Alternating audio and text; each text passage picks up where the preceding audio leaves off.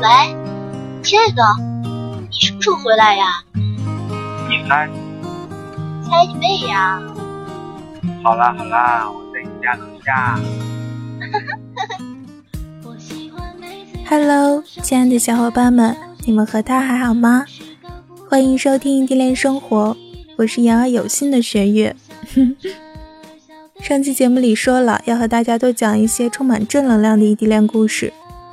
噔噔噔噔，正能量又来啦！这期节目的节目稿也是小伙伴主动提供的，我已经代替你们谢过他了哟。这个故事啊，是分手后又和好的故事。那么废话不多说了。我们一起来听听看，他们的故事里有没有自己的影子吧。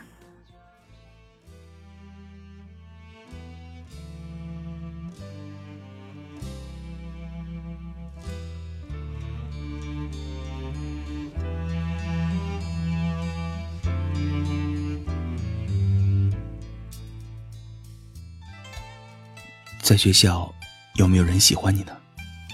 嗯，有啊。干嘛？没干嘛，就是随便问问。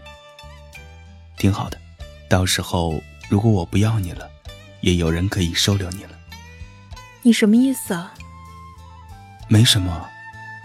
那你有没有有好感的人呢？我可不可以理解成你不要我了？随你吧。突然觉得异地恋挺累的，我自己都不知道我还能坚持多久。既然你累了，就谢谢吧。我们谁也不说出那几个字，就这样静静的走出彼此的生活吧。哦，其实你就像是我养的电子宠物。如果我不说的话，周围的同学都不知道我还有女朋友。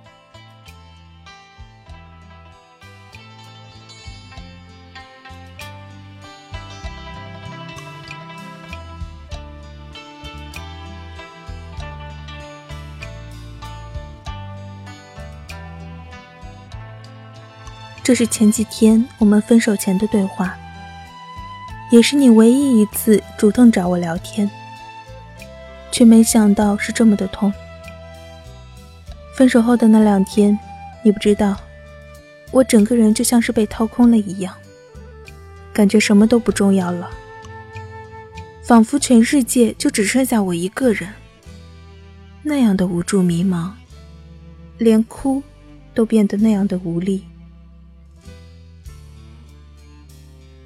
第二天我回家了，依稀记得那天到家已经好晚好晚了。爸爸和妈妈开车到车站接我，妈妈看到我憔悴的样子，默默的抹泪。到家后我一声不吭，却和爸爸大吵了一架，被爸爸一巴掌打在脸上，火辣辣的疼。那天。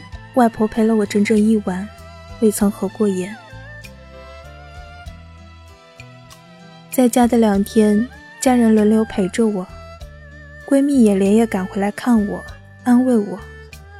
可是我却什么也听不进去，只是一直流着泪，不吭不响。直到晚上吃饭，喝了几瓶酒，昏昏沉沉的给你发了一首歌过去，歌名叫做。我们能不能不分手？然后就昏睡了过去。深夜里，你的 QQ 头像突然跳动起来。迷迷糊糊的我打开消息盒，看到你发的消息：“我们和好吧。”一时间，我突然就清醒了，哭着回复你。那一晚，我们聊了好多好多。听你说着这两天你过得一点也不好。你说这两天给我打电话，一直正在通话中。你说你好难受。你说你以为没有我你还是你，可是你发现并不是。你说背书包的时候想我，骑车的时候想我，穿衣服的时候想我，路过十栋楼下的时候也想我。你说这所有的东西都无时无刻不提醒着我们的过去，就像烙印到你的生活中一般。你说分手后才发现，原来即使异地，我也存在在你的生活中。听着你细数这一切，我的心好痛好痛，但是又好高兴，因为我一直都以为你并不是那么的在乎我。可是好像我错了，我们都只是不善于表达自己内心的情感而已。我们不会矫情，不会甜言蜜语，不懂得所谓的浪漫，以至于我们常常误会彼此。这大概就是理工科学生的本质吧。你知道吗？多少次我想要放弃了。可是想到一起走过的日子，又傻傻的笑出了声。从一二年我们认识，再到一三年快结束的时候在一起，然后再到异地。我们从网恋开始走到现实，又走到异地。这期间的所有一起做的事情，我都历历在目。我们一起去情人桥，一起去爬山，一起去看花。即使在一起的时候太少太少，可是我们还是一起经历了好多好多。记得每一次出去玩，我们必定会吵一架，因为我们都不喜欢选择和做决定。妈妈曾给我说过，这个男孩子挺懂事的，什么都迁就着你，包容着你。妈妈放心你跟他在一起，但是你也要改改你的臭脾气。不要动不动就生别人的气。我知道妈妈已经认可你了，可是毕竟我们还是学生，所以我还是决定毕业后再带你回家。你知道吗？有时候我会吃你的醋，因为妈妈什么都站在你那边。每次到这个时候，我就会想，我到底是不是亲生的？不知道你还记不记得去年贴吧那些学长学姐毕业聚餐上，几位学长拉着我们的手给我们说的话。反正我是记得的。他们都希望我们好好的，到时候再回来看到我们的时候，也能跟现在一样好好的。我们的这段感情，太多太多的人关注着，有人支持，有人反对。从一开始的不看好到后面的祝福，这是一个多么漫长的过程。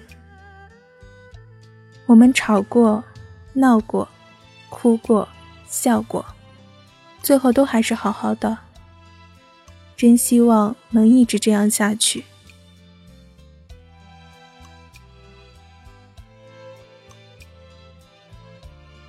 记得我们在一起的第一个冬天。我第一次以女朋友的身份陪你去上课，我还记得那是一节实验课。对于专业不对口又还是大一的我，真的是听得云里雾里的。我们跟你的小伙伴坐在一起，从头到尾都在下面聊天说话，还影响到周围的同学。可能是因为我们聊得太开心了。上面讲课的老师一脸严肃地说了一句：“等会儿随堂测试一下，在座的每个人都要交卷。”顿时，我的脑袋里一阵轰鸣，犹如晴天霹雳。好多同学都看着我，当时真的想打个地洞钻进去算了。随后，我们不再聊天，认真的听课。可是无奈，我实在不懂。只好乖乖趴在旁边，等考试的时候就指望着你们。但是你们真的是太让我失望了，还叫我帮忙传答案。最后在异样的眼光里，我恨不得是跑出了教室，真的是糗大了好吗？过后你还给我说，其实那节课真的是这学期老师讲的最好的一次。难道是因为有个外校的我在那里听吗？这是唯一一次，可能也是最后一次一起上课了吧。对于异地的我们来说，真的值了。我记住了。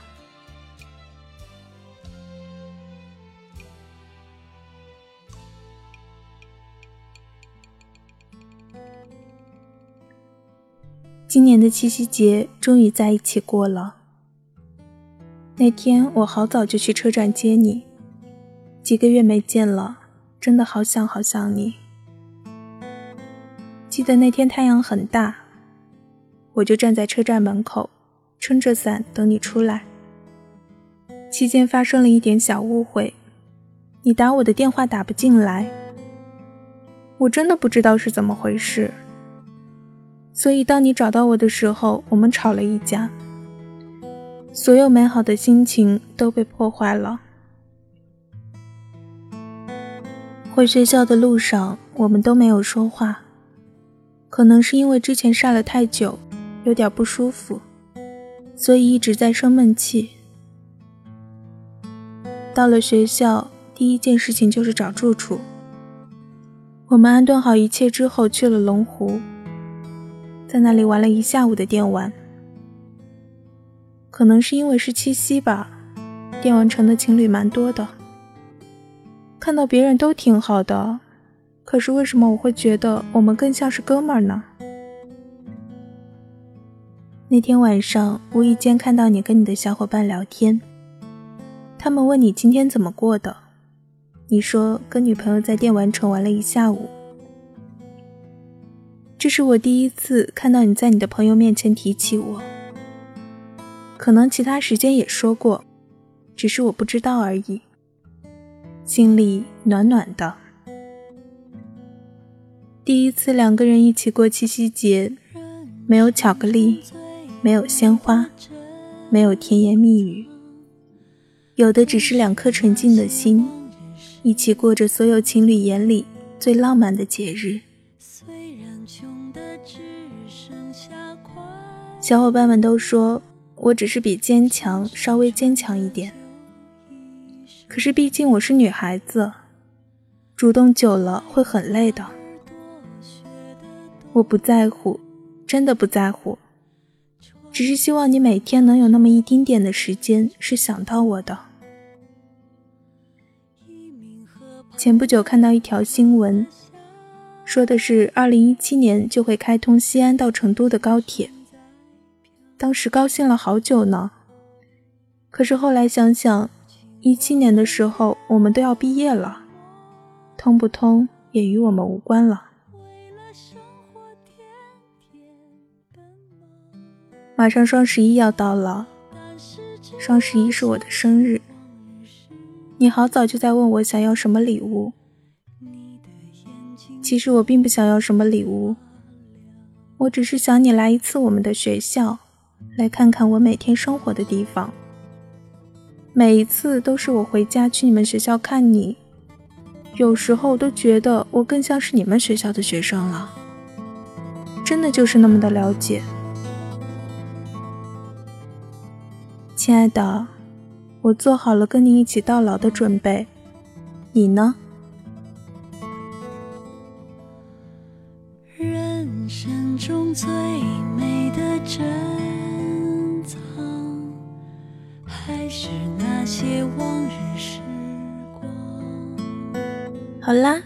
故事说完了。小伙伴们有没有在他们的故事里面找到自己的影子呢？这位小伙伴把节目稿发给玄月的时候，玄月就觉得，天啊，他们的经历真的是和我们太像了，让我想起来了以前冬瓜先生陪我去上课时候的情形。他们是每一次出去玩必吵，我和冬瓜先生呢是逢节必吵，逢考试必吵。所以有好多相似之处。最后再次感谢这位小伙伴的主动投稿。异地恋的小伙伴们真的是太需要鼓励和支持了。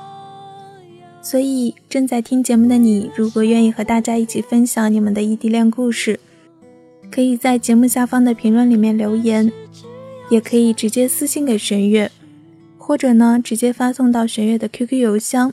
玄月的 QQ 是幺零二四四二四幺零二，期待你们的来信哟。异地虽辛苦，但只要心不曾分开，就别轻言放弃。